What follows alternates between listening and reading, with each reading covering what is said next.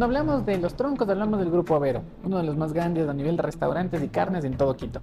Hoy desde el tercer capítulo de Ecuador Bocados, Titi Avero.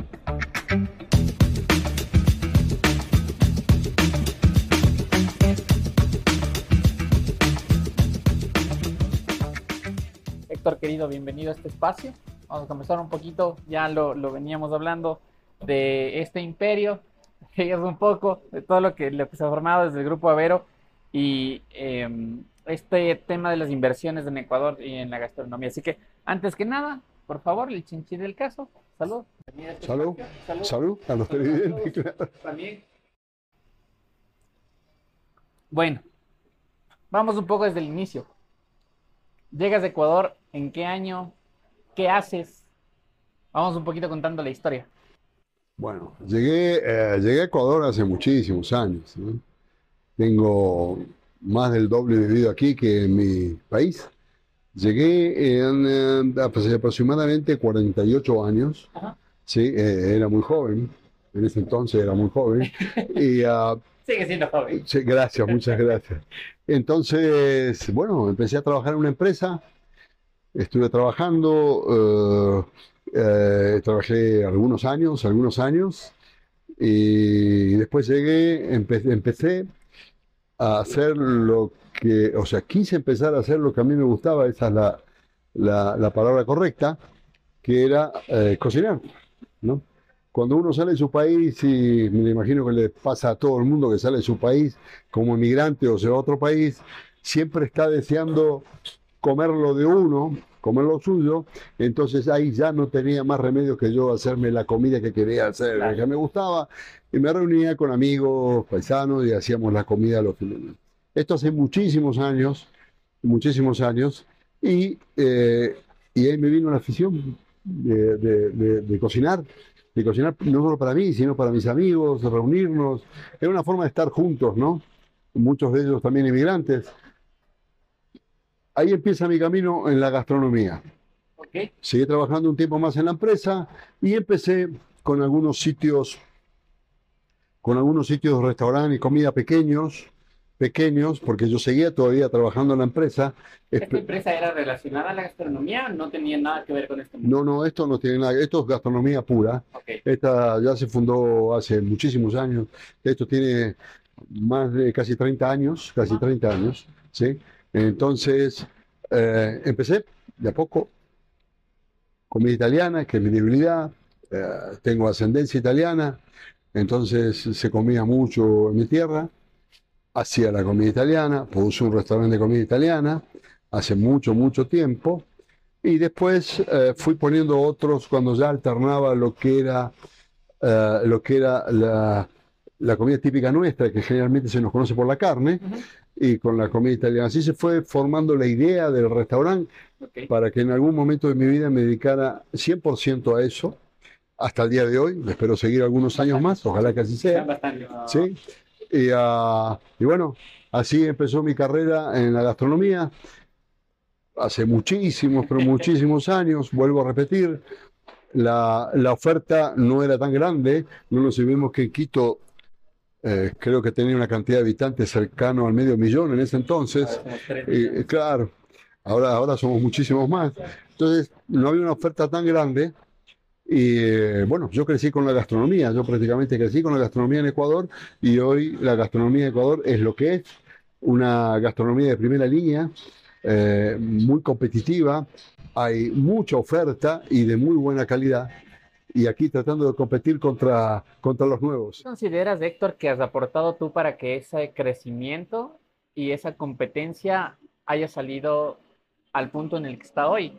Porque tú lo mencionas, esta empresa lleva más de 30 años ya y han sido uno de los referentes en el tema de carnes en la ciudad. O sea, a partir de ustedes empiezan a salir otros y que tienen similares ideas y demás, pero ¿qué, crees que has aportado tú específicamente a ese gremio gastronómico como para que otra gente diga yo quiero hacer un negocio similar al de juegos, por ejemplo? Sí, bueno, eh, eh, indudablemente cuando empecé yo creo había uno o dos algo similar y creo que algún paisano mío. Entonces nosotros nos apegamos mucho a, la costumbre a la costumbre nuestra de cómo preparar y cómo no mezclamos mucho con algo típico, sino nos dedicamos plenamente a eso. Eh, y, bueno, eh, eh, pasaron por mis manos entre pequeños y grandes unos 20 restaurantes desde que empecé hasta ahora. Ahora tengo tres. en algún momento tuve más antes de pandemia. y el, aporte mío fue hacer lo que a mí me gusta, básicamente eso. me dediqué, y pienso que es más importante todavía, me dediqué a cocinar. Yo cocinaba, eh, trabajaba 12, 14, 15 horas diarias y me tocó entrenar a, un montón de gente para hacer lo que yo sabía hacer. Y, estuvieron al lado mío todo el tiempo, muchos, muchísimos, a tal punto que ah, muchos de los, de los míos con el tiempo fueron a trabajar a otros restaurantes y hacer lo mismo que hacía yo, cosa que me pone muy contento, muy, pero muy contento. Entonces, básicamente se fue extendiendo. Creo que en algo colaboré para que se extendiera, eh, entrenamos personal, eh, tengo algunos, eh, curiosamente tengo algún personal mío que tiene 30 años conmigo, empezaron conmigo, que todavía están, pero la mayoría ya no está, ¿no?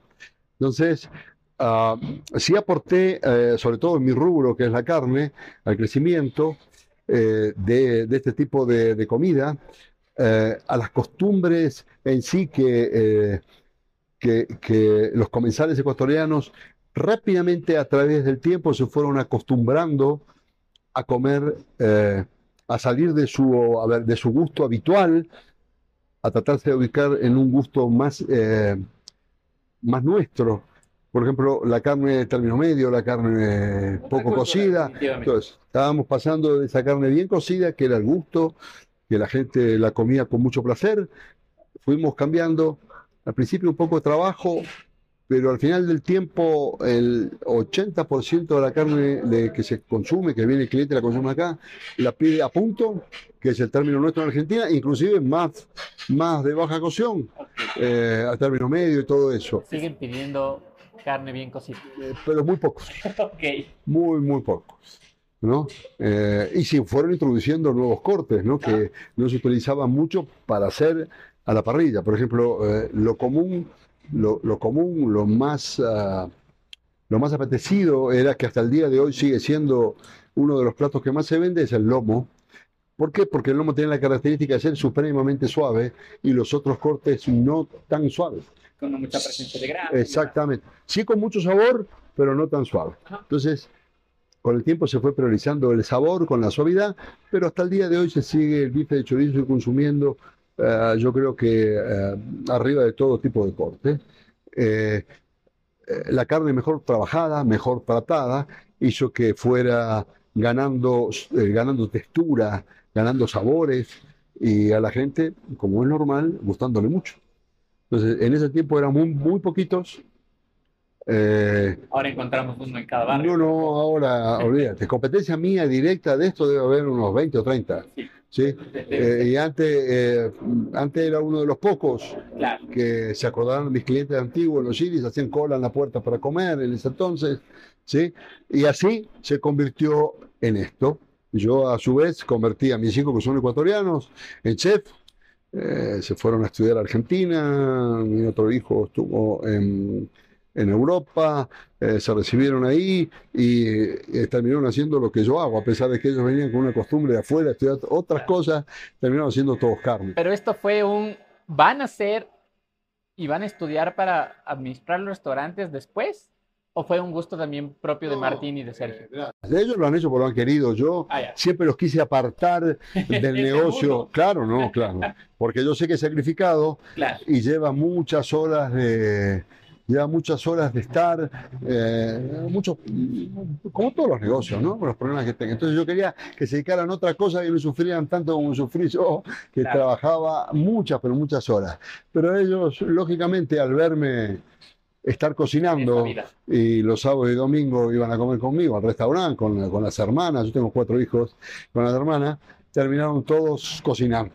En el negocio. Y manejando restaurantes, sí, manejando restaurantes. Mencionas que entre todas las idas y venidas de estos años son 20 establecimientos los que manejaste en su punto. Aproximadamente. Digo, chiquitos, grandes. De todo. Algunos que ya han pasado a la memoria de ninguno, porque ya no se acuerda nadie.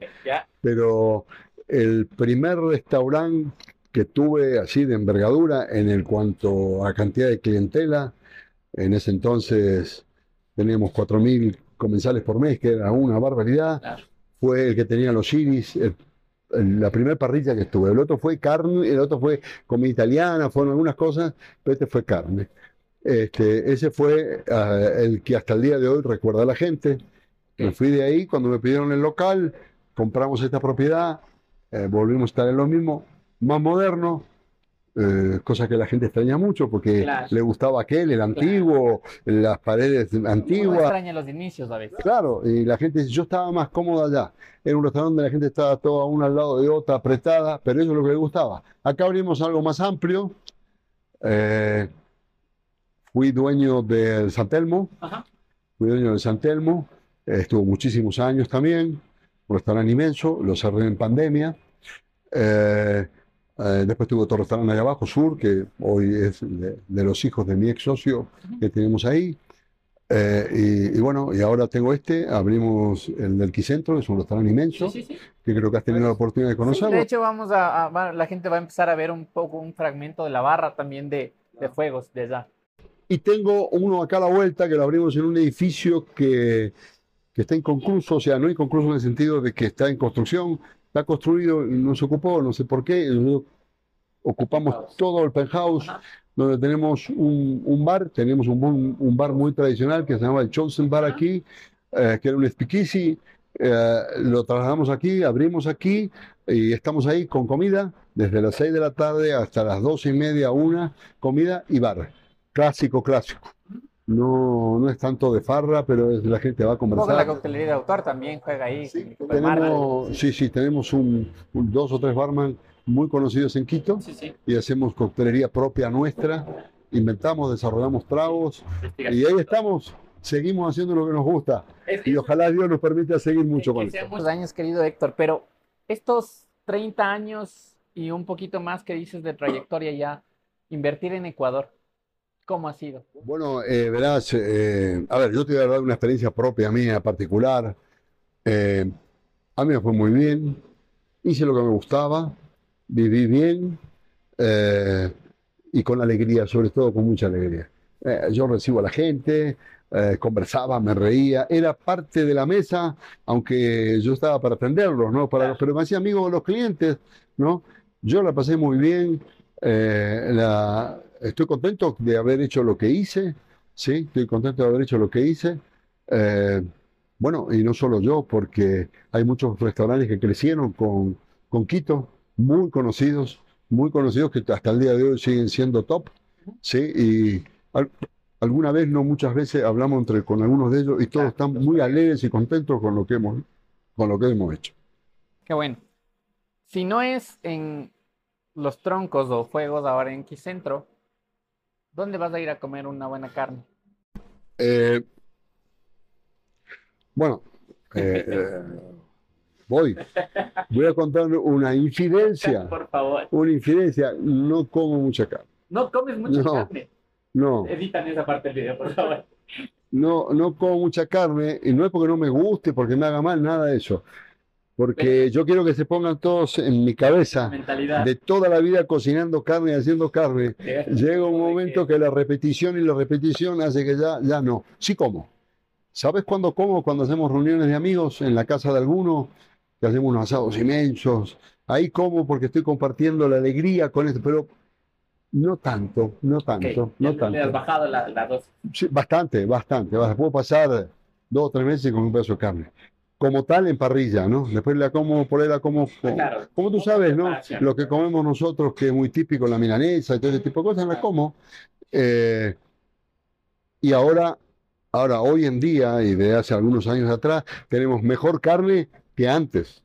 Porque ahora sí tenemos carne que se deshace de suave, que antes había que masticar un poquito y qué sé yo. Pero bueno, eh, es como todo, ¿no? Es como todo. Este crecimiento, Héctor, eh, pasas de tener, de comenzar con locales pequeños, como mencionabas, eh, trabajando en otras empresas para sustentar los negocios, porque así Claro, para complementar lo que hacía, porque no me conocían, porque este es un negocio de que, bueno, ahora existe la publicidad, existe el Instagram, la gente se, se publicita en este medio. En cuando yo empecé no había nada, ¿no? Entonces, hasta que uno, claro, hasta que uno lo conocieran, pasaban años. El, por ejemplo, el que tengo los, el que tenía los Iris pasó casi dos años hasta que entrara algo de gente hasta que me conocieran y ahí se hizo famoso. ¿sí? Ahora ya con la publicidad y todo eso se van salteando varios pasos. O sea, antes había que tener mucha paciencia, ahora se va ganando paciencia con la publicidad. Claro, hay que tener astucia para publicitar bien también. Exactamente, exactamente. Contratar profesionales que lo hagan. A veces uno hace lo que piensa que está bien y no es lo que profesionalmente, claro, Lo, lo, lo, que es lo que se tiene que hacer. Pero este crecimiento, porque si bien eh, han sido años, han sido años también de fracasos y de cierres de restaurantes. ¿Cómo manejas esto?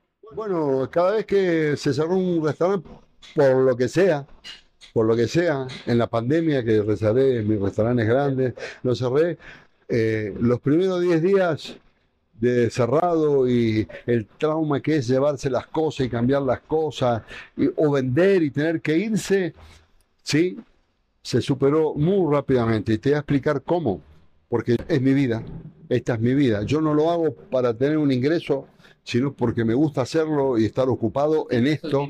Sí, eh, a los 10 días estaba pensando qué poner. A los ¿Cerrabas un negocio? Y 10 días después del, luto. cerramos porque esto no va bien. Y ahora qué hacemos? Pucha, y ahora hay que cerrar todo. Y hay que cerrar todo. Entonces yo me, sentaba en, la, en mi casa a la noche Digo, no, abramos otro, pero abramoslo así, así, para atraer a la gente que... Mejorando lo que... Mejorando lo que, lo que, mejorando lo que yo creía que tenía que mejorar. A veces no fue así, claro. a veces fue un poco mejor lo anterior y todo. Eh, yo estaba permanentemente pensando, yo llego, yo tengo algunos años eh, de edad aparte de esto, y, uh, y en algún momento determinado digo, no, yo me voy a dedicar a otra cosa, a descansar, voy a descansar ¿no? Entonces, eh, no puedo. Uno no puede. No, no puedo. No puedo. Pongamos esto, pongamos el otro. Bueno, ahora tengo mis hijos que están en, la misma que yo. Quieren poner y poner y poner, ¿no? Si hubiera plata, se pone por todos lados. Pero eh, es eso. El país me trató muy bien. Eh, me trató demasiado, demasiado bien, porque tengo esposa ecuatoriana, hijos ecuatorianos, tengo mis negocios con los problemas que tienen estos negocios y que tienen muchos problemas que la gente no percibe, un montón. que la gente no percibe, muchísimos problemas. Eh, yo soy mal consejero para que abren un restaurante. Es claro, me me voy a poner un restaurante y ¿por qué lo vas a poner? Porque tú, no, porque eh, no sé qué hacer. Cuando dijiste no sé qué hacer, ya empezaste medio mal el asunto, ¿no? Hay que hacerlo porque uno quiere. chiquitito y con, con muchas ganas para que te vaya bien. Pero bueno, a mí me trató muy bien. Eh, estoy, no sé qué pasa usted en mi vida. Eh, vamos a ver si estamos solucionando todo lo anterior, el cierre, los cierres, que todo eso cuesta mucho, mucho dinero. A veces cuesta, y no solamente a mí, a otros que hemos hablado, todo lo que se ahorró en la vida. La pandemia se lo llevó en muy poco tiempo. ¿sí? Y, ah, y bueno, ¿quién te dice que dentro de poquito por ahí salga algo, no? Claro. Sí tengo alguna idea de poner otra cosa. Sigues con ideas de sí, poner. pero si no me aburro. si no me aburro. me encanta. Héctor, querido, el, el... si yo te pidiera que tú cuentes una anécdota en la que en su punto, como dueño de restaurantes, como una persona que atendía gente, que sigue atendiendo gente y demás, que en su punto te puso a, temblar ese momento, pero de lo que hoy te ríes, ¿cuál sería? Bueno, eh, eh, a ver, el restaurante y no nos saquémonos de Ecuador. Si tú vas a Francia o donde la fama es, o vas a, otro restaurante de otro país, es muy posible que ese restaurantero que tiene 40, 50 años, seca tenga algún problema con algún cliente. No le gustó la comida, salió mal. Eso de que sale todo bien, la gente piensa, pero ¿cómo puede ser en el restaurante? Digo, normal. En mi caso, la carne salió dura. a veces sale dura una vez cada tanto. Antes salía eh, más, más rápidamente, tenías queja de dura, ¿no? Pero yo siempre le digo a la gente, cuando me lo permiten y sin ofender a nadie, digo, verás, le digo, cuando sale un pedazo de carne de la parrilla, eh, está ya seleccionada por nosotros. Nosotros estamos trabajando con mucha carne importada y también nacional, ¿no? Generalmente no falla no falla, pero a veces falla. falla ¿Por qué? Porque el que está procesando eso es un ser humano que se equivoca, como me equivoco yo casi todos los días, ¿sí? Y no existe el famoso durómetro donde pones el durómetro y esta carne está dura, fuera, no. No hay. Hay que hacerlo, ¿no? Entonces, anécdotas tengo un montón que ya se me olvidan, pero sí me han mandado al demonio algunos y me seguirán mandando. Eh, tuve emociones muy grandes en mi restaurante. Eh, ¿Cuál, por ejemplo? Una que te acuerdes. Me acuerdo de un montón. Casi todos los presidentes comieron en mi restaurante, los he atendido. Eh, he atendido mucha gente mucho tiempo seguido. bueno, esa es la parte triste, que han fallecido, que hay una pena como si se me hubiera ido un hermano. Atenderlo, la risa, y que venían, venían por inercia venían a comer al restaurante, ¿no? Después, eh, eh, bueno, este, atendido eventos, hice eventos muy grandes, el presidente de Argentina cuando se inauguró acá la represa, al presidente de Ecuador, hicimos comida para 2.000, 3.000 personas, le he tenido el orgullo deportivo de darle comer yo a Messi, Ok. Eh, sí, sí, sí. Eh, me contrataron para darle de comer en el 2014 cuando vinieron. Tengo las fotos ahí en el restaurante. Ya, vamos a hacer unas tomitas ahí. Eh, le he dado de comer a, yo no sé, al que se acuerda, Lilian Turán. Lilian Turán, campeón del mundo con Francia, campeón, de, campeón del mundo con el Real Madrid, un gran escritor contra, contra el racismo, porque él era negro, le vino eh, vino a comer yo un tiempo que estuvo acá en Ecuador, que lo trajo algún gobierno para dos charlas, comió varias veces en un restaurante, Sócrates, campeón del mundo con campeón del mundo con Brasil, que estuvo dirigiendo acá, muchísimos, muchísimos, artistas, muchísimos. Eh, Sharon Steak, cuando vino a hacer una película, le dábamos de comer, le abríamos a las 10, 11 de la noche, que es a la hora que venía a comer ella, en fin, un montón, un montón. Eh, si comieron bien o mal, no se quejaron, ni me felicitaron tampoco, pero bueno, los tuve para mí, fue un orgullo. Eh, de todas estas personas que vinieron, yo nunca me saqué fotos con ninguno, excepto con Messi, porque... Eh, ¿Porque es Messi? Porque era Messi y después yo sentía que a veces se podía molestar a la gente que viene a comer, que yo previa ¿no? Pero que me dio muchas satisfacciones, extra negocio me dio muchísimas, me dio muchísimas hice amigos con el restaurante. Eh, ahora no sé, porque ya eh, estoy más intermitente en el asunto, pero eh, siempre me decían cuando iba por la calle, hola, hola, el cliente del restaurante, ¿no? Ah. Y, yo me acuerdo, no me acuerdo del cliente, siempre estoy, hola, lo abrazo, lo veo, porque en algún momento me apoyó, me dio todo, ¿no? Entonces, yo estoy muy contento, muy contento. Manejar personal, querido Héctor. ¿Cuántas personas manejan actualmente entre los tres negocios. Ahora debo tener 130, 140 personas. ¿Cómo manejas 130? Bueno, yo no me, no me dedico a manejar en todos los restaurantes, están mis hijos, ¿no? Cada uno, su administración y demás, pero... Pero, por ejemplo, cuando tenía los grandes, los grandes he manejado más de 250 personas. La verdad, eh, sí he tenido problemas del personal. Eh, yo medio como que soy amigo de todos, ¿no? ¿No es malo eso? No, pero, o sea, amigos, amigos, amigos. O sea, yo te respondo y vos me respondés a mí. Ah. Si no, se acaba la amistad, ¿no? Entonces, yo el trato que tengo con los muchachos, hola, hola, eh, abrazos, esto, lo otro, cuando llegan las fiestas. Toda la vida ha sido así. Tengo saloneros de 25, 27 años. Ahora en un ratito ya llegan los dos antiguos. Tengo parrilleros de esa edad. Y hola, a ti te me tutean. Me tutean algunos. Eh, y sí he tenido problemas con otros, pero bueno, normal, ¿no? ¿No? A, no a todo el mundo le puedo caer bien y creo que viceversa. Pero en cuanto a lo, en cuanto al régimen del grito y de todo eso, conmigo nunca funcionó. Nunca funcionó. Siempre fuiste más de conversar, de... Eh, sí, así como soy contigo, como los clientes, soy con ellos. Hola, ¿cómo estás?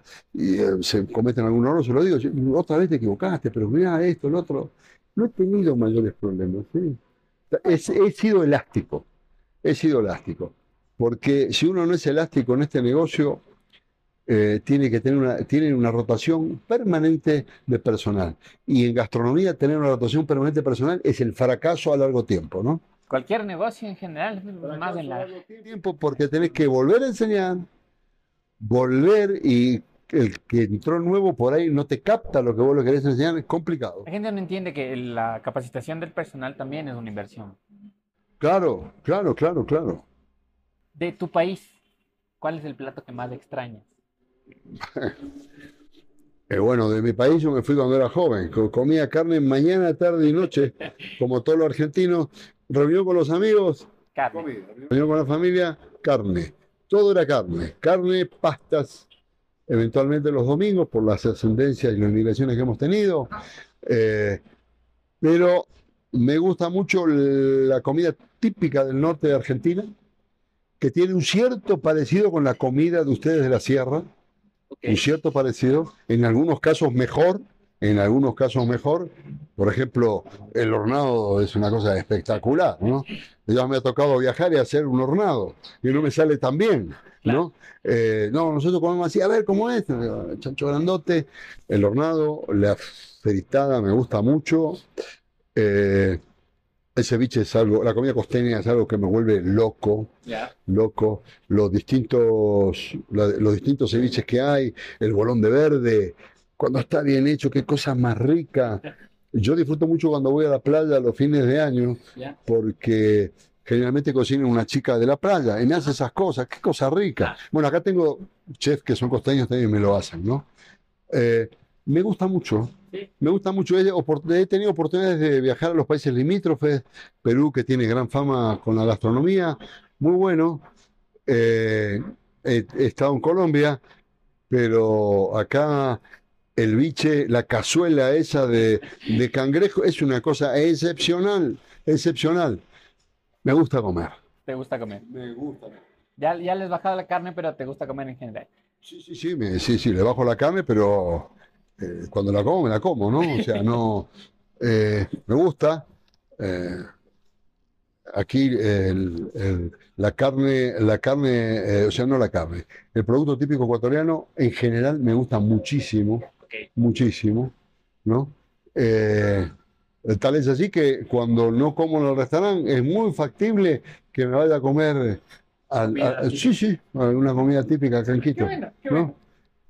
bueno, eh, básicamente eso, comer como de todo. Ok. Eh, yo nunca digo no me gusta, yo como. Hay algunas cosas que me gustan más que otras, pero yo como de todo. Eh, yo soy buen pobre, digo, me ponen plato de comida, me lo como y lo disfruto, y lo disfruto, ¿sí? Qué bueno. El fútbol va muy ligado con... Sí. Lo, dijiste. La única foto es con Messi. Yo soy este, amante del fútbol, como la gran mayoría de los argentinos, fanático del fútbol, como la gran mayoría de los argentinos, eh, y me gusta mucho. Ahora hace mucho que no voy, yo iba mucho al estadio aquí. Okay. Yo iba mucho al estadio los fines de semana, hace mucho que no voy. Estoy medio remolón para hacer ciertos tipos de cosas, ¿no? Eh, yo era, eh, soy hincha del Quito, porque el, hincha del Quito. Claro, porque el Quito tiene una historia. El Quito antes de ser Quito era Deportivo Argentina. Entonces ahí fue lo primero que me... Bueno, todos los jugadores de fútbol de mi época, no los de ahora jóvenes, no los conozco. Algunos vienen acá, pero del otro me hacía amigos eh, que venían, eran todos estaban en el restaurante todos los días comiendo, ¿no? Eh, tanto uruguayos como argentinos comían. Entonces, eh, frecuentaba mucho ese mundo del fútbol. A todos estos jugadores viejos que hay, viejos como yo, no se ofendan, que hay acá en. Eh, que hay acá en Quito, que juegan en Liga y todo eso, que vienen acá, son amigos míos al día de hoy, ¿no? Eh, sí. tienes una conexión con el fútbol local. Eh, sí, ahora no tanto, no veo tanto fútbol. Sí veo los fines de semana, los partidos, en realidad, pero cuando eran, o sea, hasta hace no muchos años atrás, iba permanentemente al fútbol, ¿no? permanentemente al fútbol. Esta, esta cultura del fútbol y la comida, porque la Argentina tiene esta particularidad, ¿no? La carne y el fútbol son como los dos. Ah, claro. Eh, los dos líneas de vida, por así llamarlo. Eh, ¿En algún punto sentiste que te hizo falta? Al principio, como todo inmigrante, se extraña mucho. Van pasando los años y uno se va acostumbrando. No porque la esté pasando mal, sino porque las cosas son distintas, ¿no? Ah, y cuando pasan muchos años, yo tengo la oportunidad de venir acá y vivir toda mi vida prácticamente, pero nunca me desconecté de Argentina, viajaba algunos años, ahora ya no, dos o tres veces al año porque tenía a mis padres vivos, entonces los iba a visitar. Y ya los últimos viajes que me pegaba con mis padres vivos y todo eso, ya es que ya no era un mes que me iba, a los 10 días ya me quería volver, ¿no? Porque uno se va acostumbrando a lo que tiene, a su, a su medio de vida, todo eso. Sí, sí. Eh, ahora ya prácticamente voy una vez al año, si es que voy. Eh, me siento medio extranjero en mi tierra, me siento medio extranjero en mi tierra. Eh, las cosas acá cambiaron muchísimo de cuando yo llegué hasta ahora y en Argentina cambiaron muchísimo de cuando yo me fui hasta ahora. La gente habla distinto, la gente se comporta distinto, en fin, tenemos problemas, ¿no? bueno, yo soy de aquí, soy de allá, pero aquí viví toda mi vida, soy más ecuatoriano que otra cosa, ¿no? Más ecuatoriano que, argentino. Eh, para ir ya cerrando un poco la, conversación, eh, Titi, esa era la pregunta inicial, de hecho. ¿Héctor o Titi? ¿Cuál prefieres? ¿Y por qué? ¿Qué cosa? ¿Qué prefieres, Héctor o Titi? Eh, todo el mundo me dice Titi. Yo tengo una anécdota que a veces la cuento con, mis hijos, le repito la anécdota un millón de veces. Por favor, un millón de veces. Yo tenía una enamorada cuando vine a Argentina y me llamaba de noche a casa en ese teléfono antiguo que estaba puesto por allá lejos y mi mamá siempre estaba cerca del teléfono. Entonces me llamaba, hola, ¿está Héctor? No, decía mi mamá, no. Eh, Héctor, sí, eh, Héctor, no, no, acá no vive ningún Héctor. Yo era Titi, para mi mamá era Titi. Y si no decían Titi, ella, pobre, pobre, decía, no, acá no vive ningún Héctor. ¿Ya? ¿No? Entonces, para que vea el Titi hasta dónde fue. ¿Y cómo te decían Titi? No sé, yo seguramente me arrastraba por el piso y me decían Titi ya en ese momento, ¿no? Entonces, desde ahí el Titi. Siempre Titi. Siempre Titi. Siempre Titi. Qué, bueno. Como la gente no me dice señor Héctor porque no, no sabe mi nombre, algunos me dicen, algún proveedor de señor Titi. No, no, no pega señor con Titi, pero muy bien Titi, ¿no? Sí. Que, que, que, esas anécdotas son, son importantes para saber el, el el porqué de muchas cosas. Si una, dijiste que eres un mal consejero para armar restaurantes, para abrir restaurantes, pero si viene una persona, eh, Titi, que dice, quiero meter un restaurante, ¿qué hago? Ah, yo le voy a decir no lo, lo que hace. Yo no le puedo dar consejos a nadie. Yo siempre digo, yo no doy consejos. Yo digo lo que yo haría. Lo que yo haría, que es lo preciso. No invento ni saco nada, ¿no? Eh, la primera pregunta que hago es el por qué, ¿no? ¿Por qué? No, porque ah, tengo una casita de mi papá que la voy a poner, tengo una casita.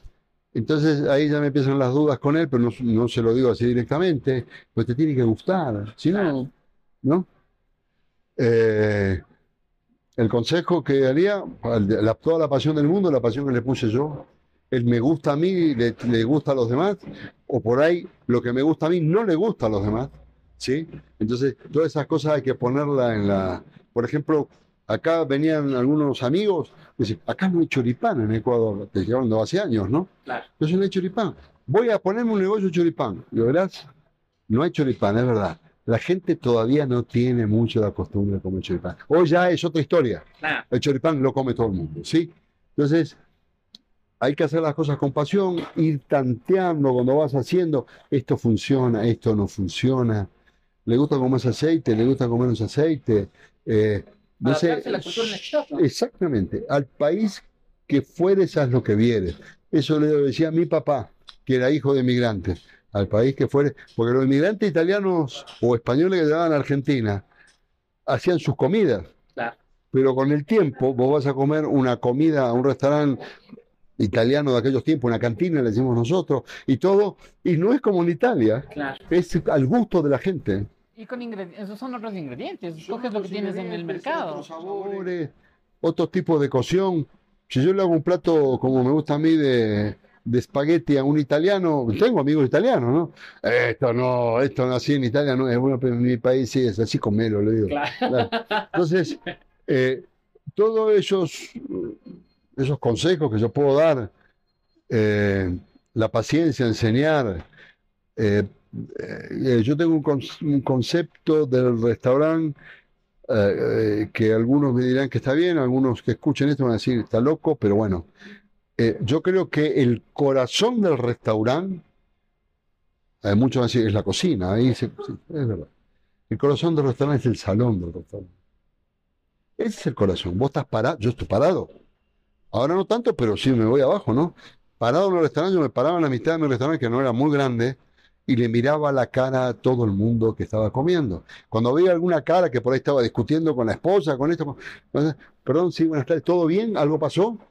porque con la cara me podía dar cuenta si la comida no le gusta, teniendo en cuenta que el cliente que comió mal y no se quejó es el cliente que perdiste. Y el que habló mal afuera del restaurante. Eh, claro, el que habla mal, el boca a boca que habla mal. Entonces, el que te dice la cosa de frente te da qué oportunidad, la oportunidad más grande para un restaurante. Rectificar, rectificar. Entonces, el corazón para mí es el. te podría dar 10 ejemplos de los restaurantes que han sido famosos ¿sí? El corazón es el restaurante. Algunos piensan que es la cocina.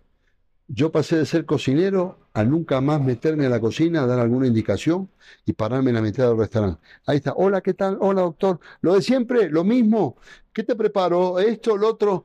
En mi restaurante, eh, allá abajo, más que nada, en este no tanto, la carta no existía con los que. ¿Qué como Titi? Yo le decía que había que comer. Estaba parado ahí, si no, no había quien preguntarme. Para mí es el secreto. ¿Qué tiene una buena cultura de servicio en Ecuador? Eh, cuesta un poco, sí. Cuesta ¿Cómo un manejas poco. eso? Cuesta un poco. Bueno, eh, le pongo paciencia, mucha paciencia. Y alguna vez algún cliente, no se lo puedo decir así porque me manda el demonio, le tengo que pedir paciencia a veces. Paciencia. Sí, es verdad. Pero hay es verdad porque todo tiene una explicación, ¿no? Estoy hablando demasiado, no, pero esto tiene una explicación para que hables. contratamos personal. Eh, contratamos personal que vienen de la costa, vienen de otro lado.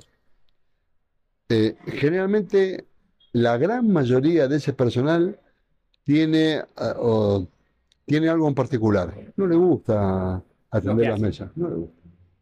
Entonces, lo hace porque tiene que ganar un sueldo y vivir. No le pone la alegría.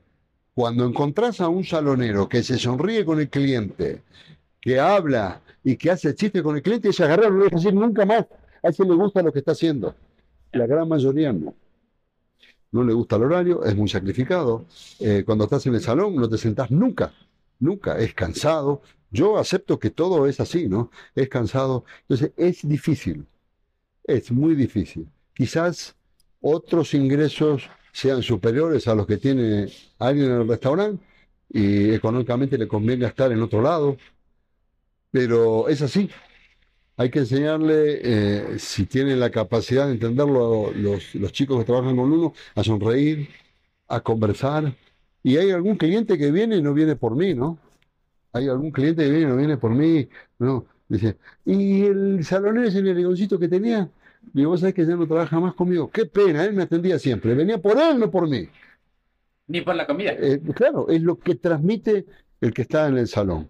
Como yo me di cuenta de eso, que este, el resumen mío, lo que, lo que me preguntaste es ese. Yo tenía que estar ahí en la mitad para ver qué pasaba. Si no, no me daba cuenta del que comía bien, del que estaba contento, del que aparte en el restaurante, eh, mucha de la gente que viene se sienta con sus problemas en la mesa y puede comer la mejor comida del mundo que no le gustó porque está discutiendo con la persona que tiene enfrente, ¿no? Entonces, es un poquito el feeling que tiene que ponerle cada uno de los dueños a, su restaurante. Eh, a no ser que haya un restaurante preformado con una franquicia internacional, que todo se maneje. Eh, hay dueños que no aparecen nunca en el restaurante. Pero, ni aún así, porque tú lo mencionaste hace rato, esto también está manejado y hecho por seres humanos. La gente se equivoca. Claro, claro. Claro, a la gente le gusta sentirse cómodo donde vaya, en lo posible. Y el salón, el que está parado, él tiene 30 años conmigo trabajando, el que está ahí. ¿eh? Este se sonríe, es amigo los clientes, de todos, él nos dijo, y nunca, nunca. ¿sí? La gente la gente tiene que sentirse contenta. Hay gente que no le gusta que la molesten. Hay que tener el tacto para acercarse a la mesa y decir, acá estoy de más, pum, me voy, ¿no? Pero bueno, eh, estas son las, pequeñas cosas que... Y acá tenés ejemplos, no voy a dar nombres porque algunos ya no están más, ejemplos de restaurantes que se han hecho muy famosos y la dueña o el dueño parado en la mitad del restaurante generalmente muchos extranjeros que han puesto restaurantes parados ahí porque sabían que si no vivían de eso se morían de hambre, no estaban ahí le ponían todas las ganas. Última pregunta. ¿Cuántos dolores de cabeza te han dado, te han dado Sergio y Martín? Muchísimos. ¿Cómo es trabajar con los hijos? No, ellos piensan distinto que yo en todo. distinto. Entonces, el otro dice, vamos a hacer esta comida. Yo, Martín, él estuvo Nueva Zelanda, estuvo un montón de países donde cocinaron otra cosa con una tendencia al gourmet. Tú verás, no me conoce la gente por esto, a mí me conoce por el peso de carne. No, no, papá, que eso es antiguo, eso pasó de moda. Y este, montaron los restaurantes como ellos quisieron, ¿no? Claro. Pasa el tiempo, digo, ¿por qué no hacemos esto? ¿Por qué no hacemos el bife ese con pimienta que hacíamos? ¿La gente le gustaba? No, eso es más antiguo. Es un choque generacional, ¿no? Y después pasa el tiempo y me dicen los, los cocineros que trabajan con ellos, dice, Martín quiere hacer estos platos que usted discutía la vez pasada con él, porque quiere, claro, es así. Uno siempre vuelve a las bases. Siempre a las bases, uno se acostumbra, bueno, uno se apega con, al, éxito, con lo que tuvo éxito, Por ahí, ya, ahora por supuesto hay muchos restaurantes de comida gourmet que antes no lo sabía. Antes había restaurantes más caseros en Quito. Ahora comida gourmet y la gente joven, ustedes, les gusta esa comida, les gusta esa comida eh, y están buscando eso. Pero a mí déjame los más grandes son míos.